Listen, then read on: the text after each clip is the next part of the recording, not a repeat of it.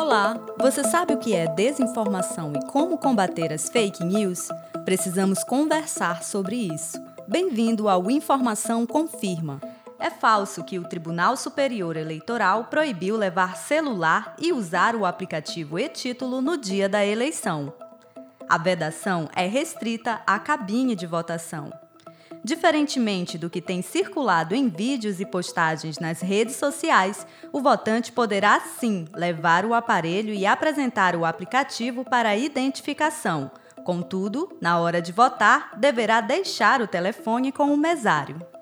A proibição do uso do celular é prevista na Lei das Eleições, desde 2009. O objetivo é garantir o sigilo do voto previsto na Constituição, além de evitar eventuais coações aos próprios eleitores.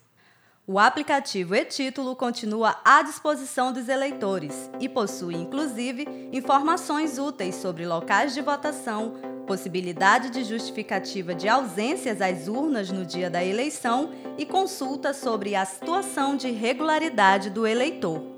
Aliás, mesários podem utilizá-lo como meio válido para a identificação dos eleitores. Você ouviu?